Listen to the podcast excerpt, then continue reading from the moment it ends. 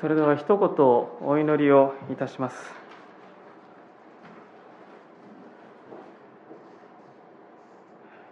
愛する天の父なる神様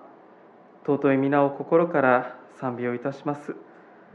私たちをまた主の御前へと招いてくださって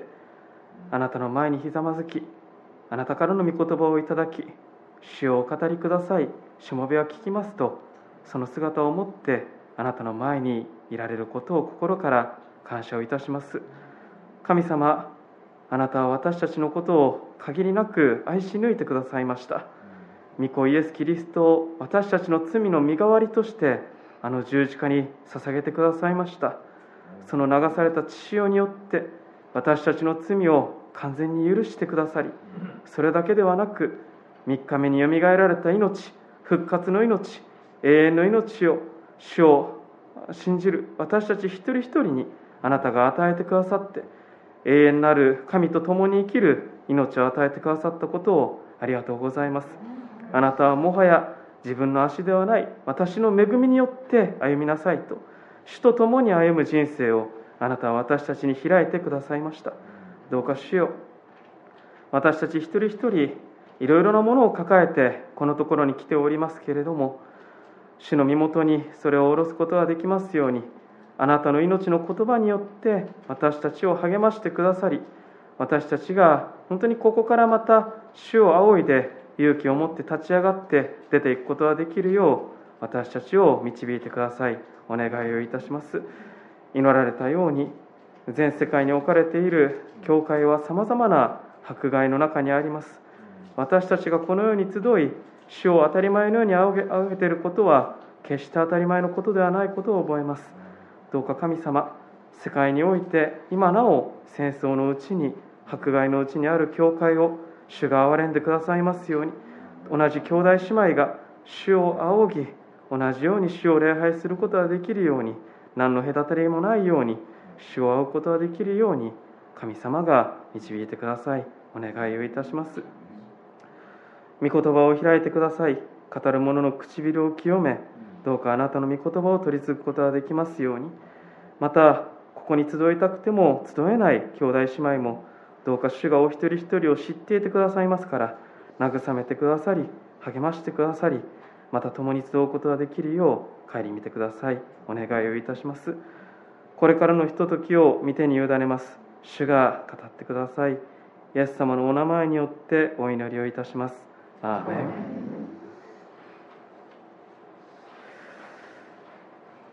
今朝から主の祈りについて入っていきたいと願っております。で少しだけあの思い出話から始めさせていただくのですが実は私は関西聖書進学校を卒業して今で10年ほどになるのですけれどもあの進学校1年生の時にお世話になった実習教会があの兵庫教区のあの東播磨中央教会という教会でした。で当時はあの藤森牧夫先生がご奉仕をなさっていたんですね。1年間とてもお世話になりました。でその実習の中でとても印象に残っているのは先生はその教会の皆さんをねの信仰をある種励ますために教理問答を用いてあの教会で教えておられたんです、まあ、横文字にするとカテキズムというやつです。あまりちょっとあの清め派とか福音派では馴染みがないかもしれませんがあのルーテル派だとかねあの改革派だとか長老派では今でも使われるんですが要は一つの問いかけに対してこう答えるんですよという、まあ、一問一答形式で、まあ、私たちが何を信じているのかっていうことをま整理していく、まあ、そのような学びの方法でありますし、ま信仰告白なんですけど。先生はそれを子どもたちの礼拝でも、ま同じようにされておられたんです。子ども向けのカテキズムを使って。でとても印象に残っているのは先生が言われたんですね。この子ども向けのカテキズムの第1問はこういう問いかけなんだと。皆さんもちょっと一緒に考えてみていただきたいんですけどその問いかけは「あなたは誰ですか?」という問いなんです。あなたは誰ですか皆さんはどのようにお答えになられるでしょうか？あなたは誰ですか？で同じように私も先生に問われました。加藤君あなたは誰ですか？あ先生すいません。私の名前は加藤充と申します。それは君の名前だろうと。あなたは誰ですか？あ先生すみません。あの新学生をちょっとやらせていただいていまして。それは君の立場だろうと。あなたは誰ですか？何度かそのやり取りをしてですねで、まあ、返す言葉がなくなっていったんですね。でその時に先生が最後に私に言われたのは先生はいいかい加藤君この問いの答えはこうだと言われました。それは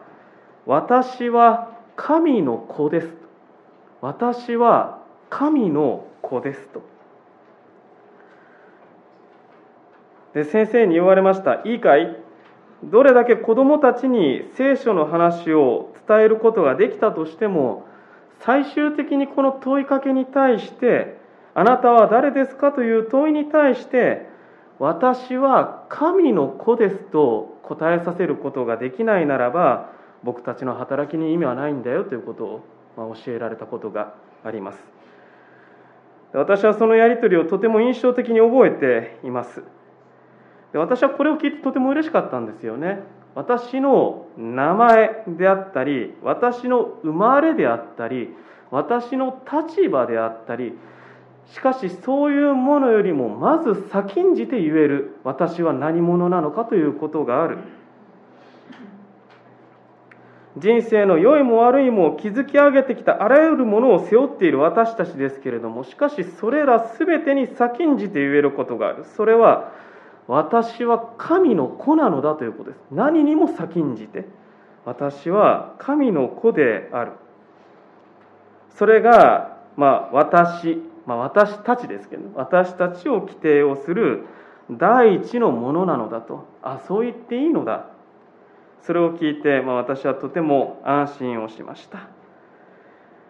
でなんでこんな話をするかと言いますと実はあの今朝から主の祈りの言葉を一つずつ味わっていきたいと願っています。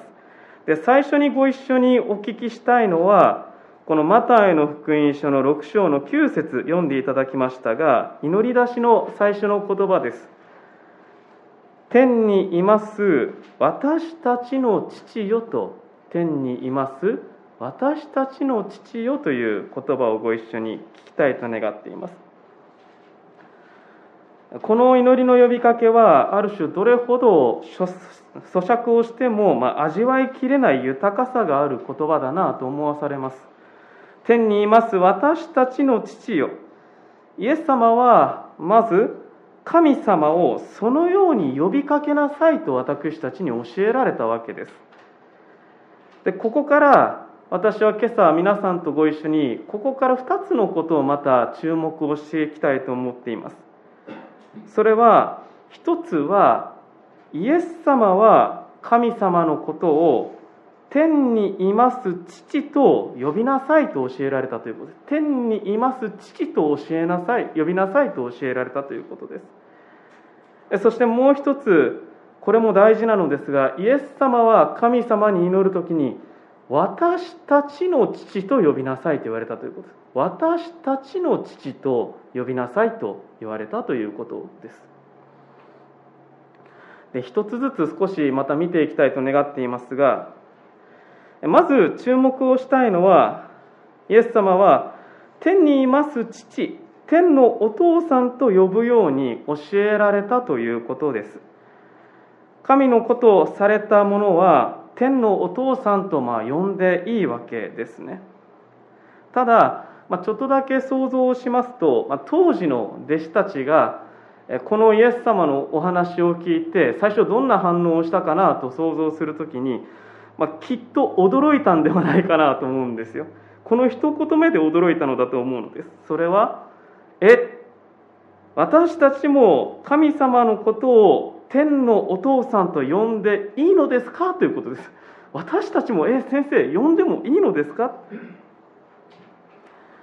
でそうだと思うんですね。でちょっとだけマタイの福音書を今日開いているのでマタイの福音書のことに注目をしますと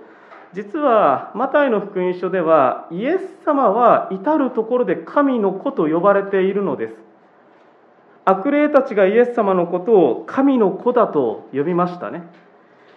それだけではなくて嵐を鎮めるイエス様そしてペテロの信仰告白がありますけれどもそのところでもあなたは生ける神の子キリストですと、まあ、そのように弟子たちが言う言葉があります。十字架刑の裁判で大祭司がイエス様に問うた言葉もお前は神の子キリストなのかと問いましたね。そしてマタイの福音書の一つ、まあ、クライマックスだと思いますがあの十字架でイエス様が事切れた後にローマの百人隊長がこのようなことを言うわけです。この方は本当に神の子であったと。で明らかに分かることはマタイの福音書において神の子というのはとても重要な言葉であります。そして何よりもその神の子という言葉が使われているのはイエス様を指して言われているわけですね。多くはイエス様に向けて言われている。でなんとなくわかるわけですイエス様は神の子ですからイエス様が神様のことをまあ、天のお父様と呼ぶことはよくわかるわけです。ただし、ここでだからイエス様がお祈りの初めに言われたことは、いや、私が天の父と呼ぶだけではない、私と同じように、あなた方も天におられる神様を父と呼んでもいいのだということをここで言われているわけですね。この一言で私たちを招き入れておられるのです。この一言があるから私たちは天の父なる神様と呼ぶことができるわけです。でただもうちょっと注目していきますとこの天にいます父っていう言葉には何か距離感が違う2つの言葉が混ざっていると思うんです。それは何かと言いますと天におられる天におられる神っていうのと父という言葉の近さです。天という遠さと父という近さですで先ほどお祈りにもありましたが本当に天上におられる神様全くその通りだと思うのです聖書の世界の中では天という場所はどういう場所であるかというと簡単に言いますと天というのは神様が支配されて神様が住まわれる領域なんです。でそれは私たちが生きているこの地上の世界の連続線上にはないんですね。区別されている世界である。神だけが住まわれる世界である。私たちの世界のどこに行っても宇宙の果てを探してもそこと天っていうのはつながっていない。だからことごとく遠いところにおられる神様ですよね。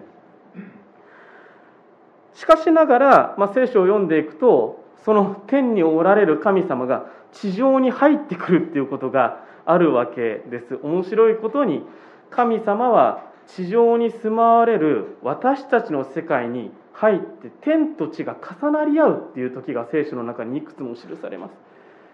私が印象深いのはあのヤコブのはしごってねあれ有名ですよね。ヤコブが寝ている枕元に天からのはしごが立った。それだけではなくて、まあ後でも見ますがイエス様があのヨルダン川で洗礼を受けられた時に天が開けて鳩精霊が鳩のように下ってきたという言葉がありますよね。天が開けてそのようなつながりがあります。ただしかしながらやはり天におられる神様は遠いんです。当然です。神は神です。人は神ではありませんし神が人になることはありません。神様は神様であり人は人です。それは混ざり合いませんし、まあ、言い方を変えるなら、まあ、どこまでも遠い存在と言えるそれが神様というお方です。しかしこの祈りのインパクトはどこにありかあるかと言いますとそのような神であるにもかかわらずそのような神であるにもかかわらずこの世界を創造された神であるにもかかわらず神はご自身が作られた小さな小さな私たち一人一人に目を留められて私たち一人一人に父と呼ばれたがっているということなんです。父と呼ばれることを望んでおられるということなんです。いやむしろここに書かれている言葉をちょっと広く見るならば神様はもっと近い関係で呼んでほしいと思っておられるのかなと思いますね。父という言葉よりももっともっと近しいかもしれません。できっとこの中には、えっと、神様をお父様と呼びますっていうことを聞いてああのローマ人へのパウロの言葉がつながった方もいらっしゃるかもしれません、えー、ローマ人への手紙の8章の15節というところにパウロがこのように語っている御言葉があります。ちょっとだけお読みしますと、ローマ人への手紙の8章の15節というところです。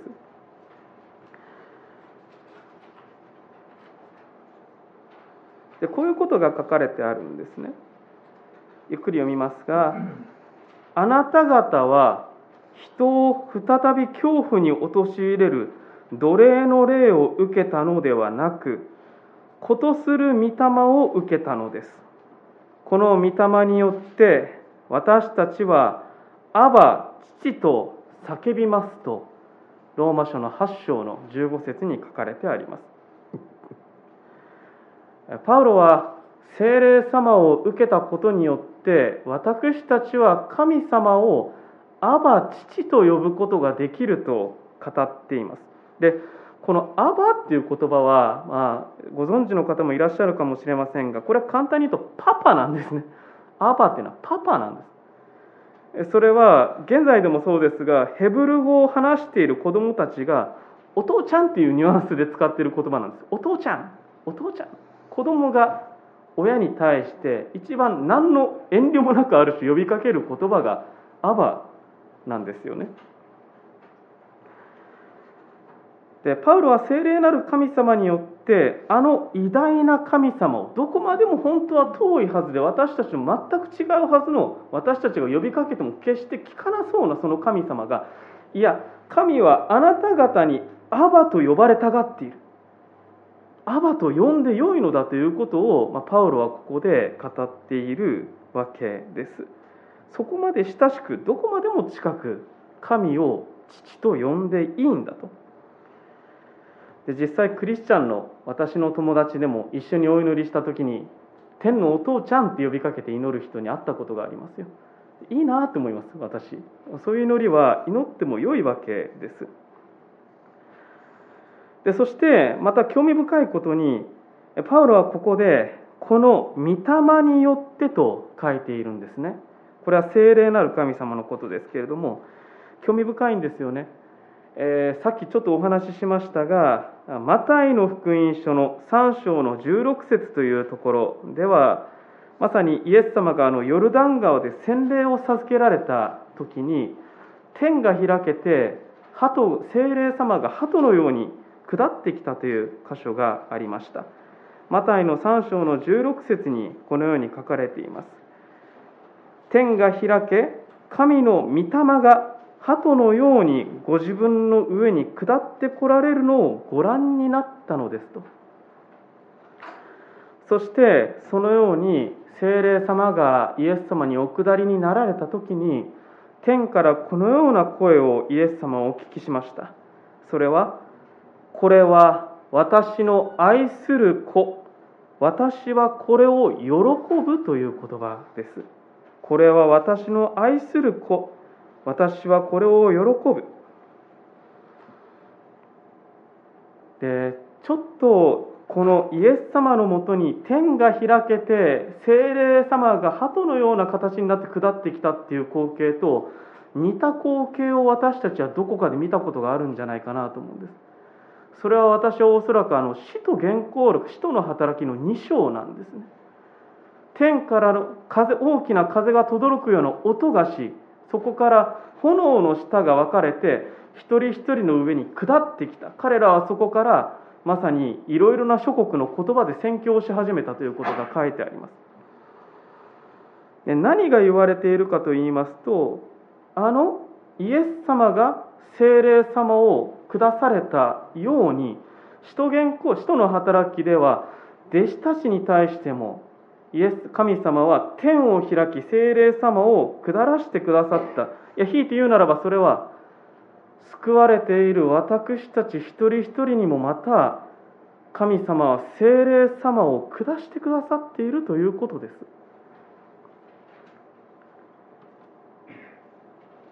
これはしっかりと覚えなければならないことだと思うのですが私たちは精霊様をいただいているお互いなんですね。こうしなければくだらないっていう何かそういうことが一時期語られたことがありますが違います。私たち一人一人が神様をイエスを主と告白し神様の子とされ私たち一人一人精霊様共にいてくださるんです。でそうであるのであれば私はこうも言うべきなのだと思っているのです。それは聖霊なる神様に支えられつつ私たちもまた天におられる全能なる神様をお父ちゃんと呼びかけることができそしてその呼びかけに対し天のお父様は私たちをあのイエス様と同じようにあなたは私の愛する子私はあなたを喜んでいる。そのような語り語られるものと私たちはなっているということなんですね。私たちは天のお父ちゃんと呼ぶことができその声に神様はあなたは私の愛する子私はあなたを喜んでいると私たち一人一人に語っておられるということです。いいえさらにもう少し進んでこう言うべきなのかもしれません。お父ちゃんと私たちが神様を呼びあなたは私の愛する子私はあなたを喜んでいるというそのように続く交わりの中にこそ私たちが一体何者であるかということの全てが含まれているんです。私たちは一体何者であるのか。神を父と呼びかけ神から私の愛することを呼びかけられるものである。それは私たちの名前よりも私たちの生まれよりも私たちの立場よりも先んじて私たちを規定するものである。そのように言えると思うのです。父なる神様と神の子である私たち。でそのような、まあ、父と子の関係に関する聖書の言葉というのは実はあの聖書の中にはたくさん出てきます。今日はちょっと長くなるのでこれ以上触れないんですけれども例えばルカの福音書の15章の宝刀息子の話なんかはぜひじっくり触れていただいていいのではないかなと思うのです。父は弟息子の過ちや問題を裁く前に走り寄って抱きしめる父親でした。父は兄息子に寄り添って私のものは全部お前のものだという父親がいました。実はこのようなお方が私たちがお父ちゃんと呼びかけているお方なんですね。で、まあ、ちょっとだけ話の側面を変えるかもしれませんが時折このようなお話を聞きます。教会で天のお父様と天の父なる神様と呼ぶことがつらいという方の言葉を時々聞くことがあります。それは何かと言いますとちょっとだけ突っ込んだ話をしますと自分のお父さんとの関係にすごく傷ついている方っていらっしゃるんですよね。自分のお父さんがすごく厳しくて自分をすごく傷つけたという経験がある方が仮にいらっしゃるとするならばその人が教会に来ていや神様はあなたのお父ちゃんなんだよってことを聞くとものすごく辛くなるっていうお話を伺ったことがあります。父なる神様っていう時にその怖いお父さんが出てくるからです。でも覚えていただきたいのは神様はそのような怖いお方や厳しいお方ではないんです。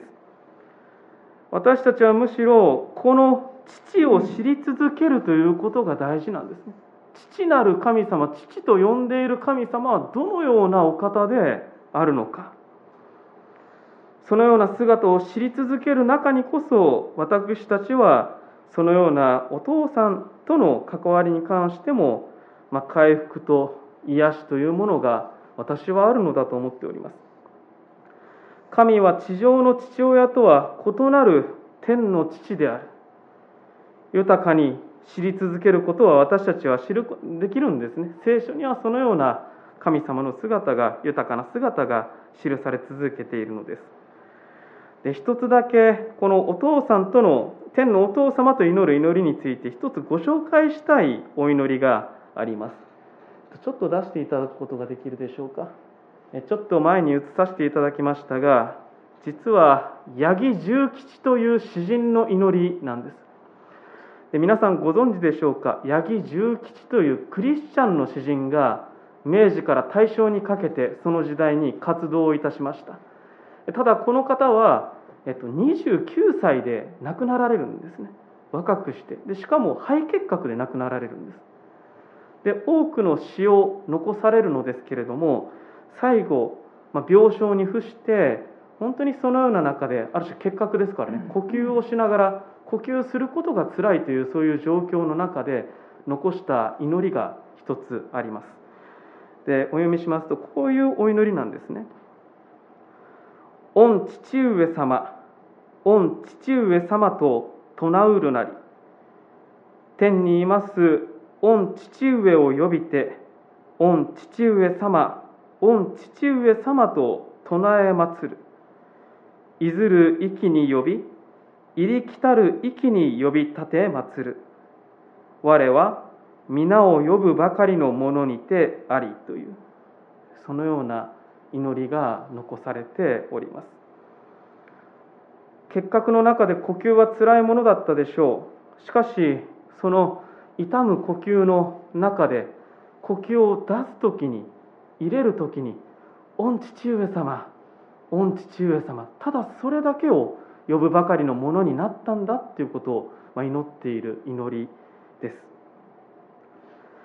で彼はこの祈りのメモにこういうこ、まあ、タイトルかどうか分かりませんがメモを書き添えているんです。上に書きましたが「我は誠に一つのよみがえりなり」という、まあ、そういうメモを添えているんです。まさにいろいろなことができなくなっていく中命の最後御父上様と呼ぶことしかできないことがある。でもそれは絶望なのか？いやそうではないんですね。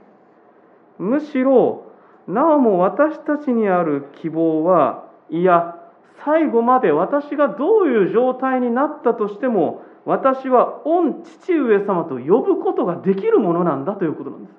私はそう呼んでよいのだということです。なぜならどうなっても神の子であることは変わらないからですね。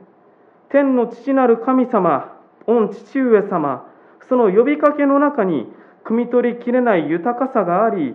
呼びかける時に確かに神様から語りかけられている言葉も聞いているのです。あなたは私の愛する子私はあなたを喜んでいる。もう私はよみがえりの命なのだと八木重吉は祈ったのではないでしょうか。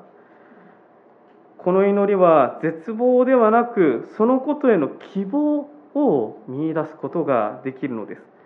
いつまでもどんな時までも私たちは父よと呼んでよいいや呼ぶことができる。なぜなら私たちは確かに神の子だからです。私たち一人一人が神の子とされているからです。さて天にいます父よということを見てまいりました。もう一つのことを見て今朝の説教を終えたいと思いますがもう一つ目を向けたい言葉目を向けたい内容があります。それはイエス様は天の父に天にいます私たちの父よと祈るように教えられたということです。私の父よじゃないんですね。私の父よではなくて私たちの父よと祈るように教えられた。ここに示されているのはイエス様をお祈りをなさる時に私たちつまり兄弟姉妹と共に祈るようにと私たちを招いておられるということです。でこれはとても大事なことだと思うんですね。祈る時に私たちはよく神様と私っていう関係で祈るでこれは間違ってないんですよ私と神様との関係でまさに狭い、ね、部屋で祈るわけですからいいんですでもそれだけではないんですね私たちが一緒に祈るということをイエス様は願っておられる。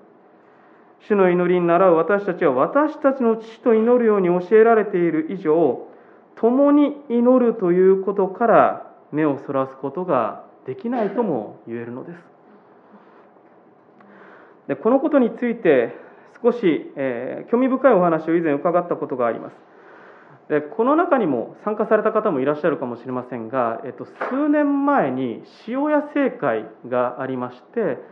で神戸中央教会が会場だったかと思いますがその時の講師として西宮のキリスト兄弟団でご奉仕をなさっている小平牧夫先生という先生が主講師で立たれたことがありました、まあ、私もあのつながりがあってとても素晴らしい先生だと思いますがでそこで正解の中で先生はまさにこのマタイの6章9節のこの言葉を開いてメッセージをされた時にこのようなことをおっしゃっていたんですね。これは呪文の言葉でしたけれども。私は礼拝において天に増します我らの父よと祈る時この我らとは一体誰のことを指しているのかといつも問われているのですと。我らそれは私にとって都合のいい人たち私と相性のいい人たちが我らと呼びそして仲違いする人あの人さえいなければいいのにという思う人を我らと呼ぶ祈りから排除してはいないだろうかというそのような問いかけでした。でこのように申し上げました。私は自分の中でこの我らの父よと祈る時に我らを広げることに私は苦闘をしているのですと。私は我らと祈る時に我らはどこまでなのかそれを広げることに苦闘を私はし続けているのですと。私はとても真摯な内容だなと思って本当に心に残っております。私は自分の中でこの我らを広げることに苦闘をしている。教会と言いますのはいいえもっと広く言えば誰かと共に生きていくということはこの我らを広げる苦闘からある種逃れられないということなのだと思うのです。なぜならイエス様は共に祈るように共に生きるようにと私たちを招かれ続けるからです。ただしそれが簡単ではないということも私たちは重々経験のうちに知っているのかもしれません。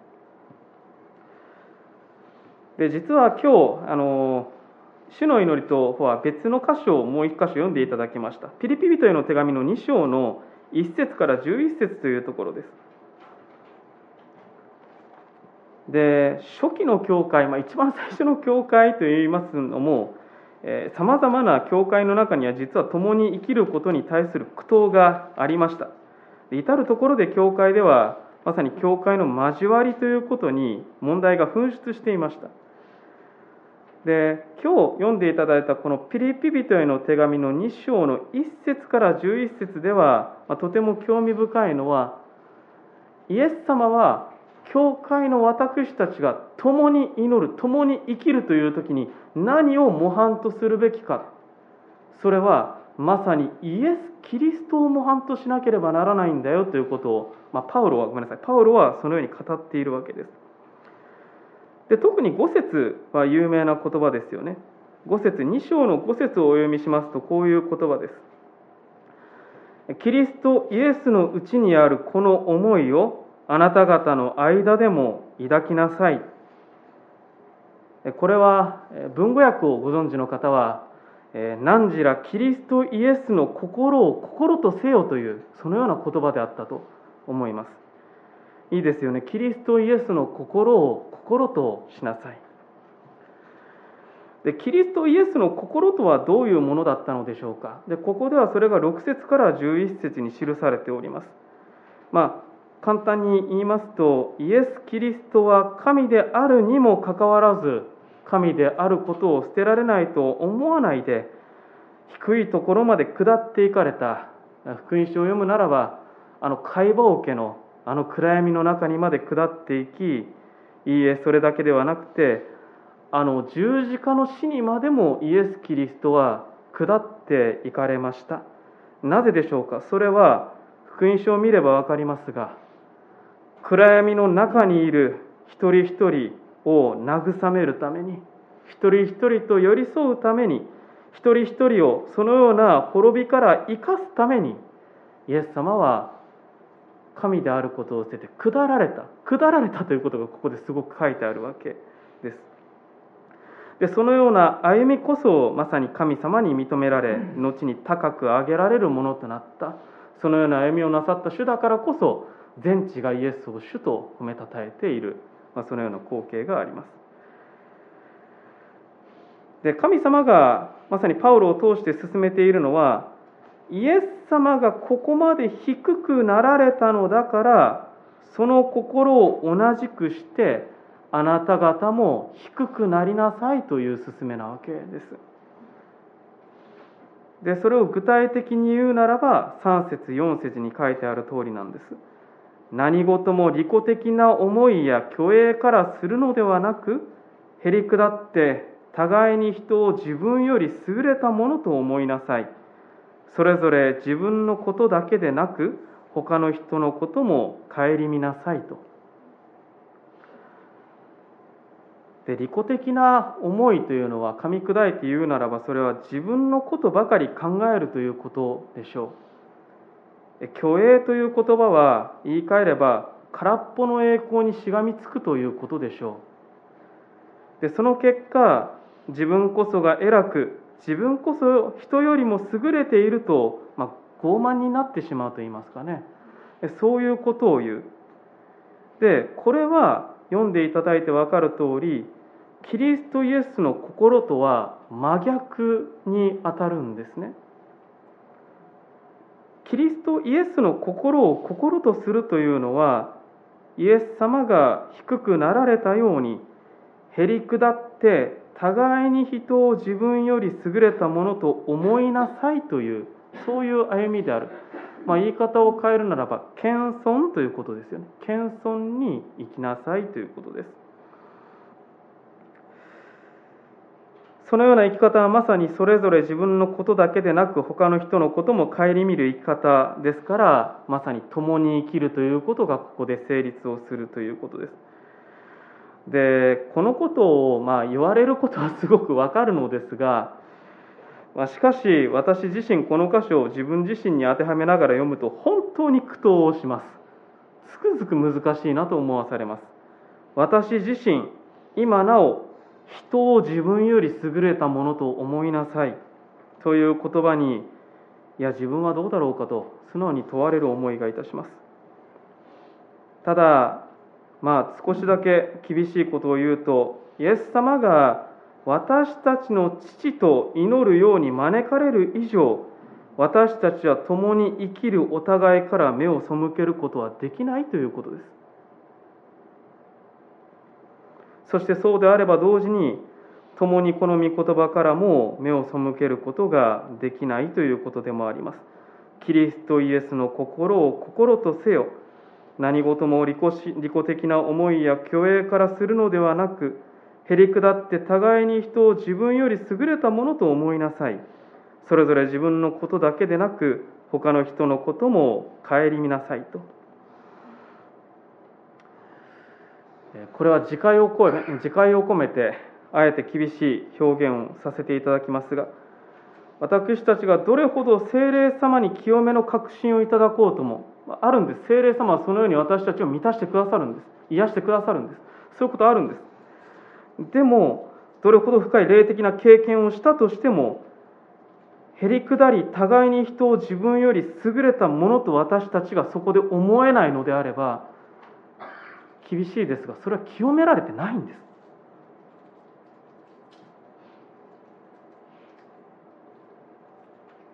少なくともキリストイエスの心を心としているとは決して言うことができないんです。清めというのはジョン・ウェスレーが言いましたが常に他者との関係で問われます。たった一人の清めなんか存在しないんです。他者との関係の中で私たちは問われていく。でそういうことを言ってる私自身がとても責めらあの本当にあの問われる気がいたします。私たちの父よと祈る時に私たちはまさに私たちを広げることに苦闘をいたします。でその中で私もそうですけれども互いに私たちは悔い改めていくわけです。悔い改めと祈りが重要っていうのはまさにその通りです。ただ考えなければならない。悔い改めっていうのは神様ごめんなさいだけじゃないんです。悔い改めというのは方向転換ということを意味するんです。まさに罪という的外れの状態。本来の神様の願いと神様が創造された神の形から的を外して自由に生きていて神様との関係隣人との関係自分自身との関係に著しく痛みを持っていて歪んでいてそのように的を外している私たちが悔い改めるというのは方向を修正していくということなんです。方向修正をしていく。じゃあどこに方向修正をしていくんでしょうか？イエス様にです。イエス・キリストという神の似姿に神の完全な現れである神の形であるイエス・キリストに私たちは方向修正をしていく。それが私たち自身にとっても本来の神の形に戻っていくっていう作業ですから実は悔い改めれば悔い改めるほど私たちは癒されていくはずなんです。悔い改めれば悔い改めるほど本当に自分の歪みを手放して主よあなたはそうだったんですねということに気づいて自分自身の在り方をまた見つめ直していく時に自分の歩みが変えられていく時に私たちは癒されていくし回復していくっていうのが実は悔い改めということなんですね。そしてそのような自分の罪であったり自分の的外れをある種示してくれるのは自分一人では無理なんです。私たちという共に生きる交わりの中でしか私たちは自分の的外れ具合に気づくことができない。私たちの父よと祈る時に私たちは私たちを広げることに苦闘するように招かれます。これは苦闘へと招かれるんですいやそんな私はそんな人間じゃありません。って言って開き直ることには招かれてない。イエス様はこのように私たちに祈ることを教えられたからです。この言葉はある種私たちに本当に天のお父様と呼ぶことができ私の愛する子と呼ばれることにすごく慰めを得ながらある種私たちにも問いかける言葉なんです。あなたの私たちは誰ですか？あなたの私たちは誰ですか？主の恵みを受けつつまた主の前に取り扱われつつ私たちはこの祈りの言葉を祈りたいと思うのです。天にいます私たちの父よと。天にいます私たちの父よ。一言お祈りをしてメッセージを終わります。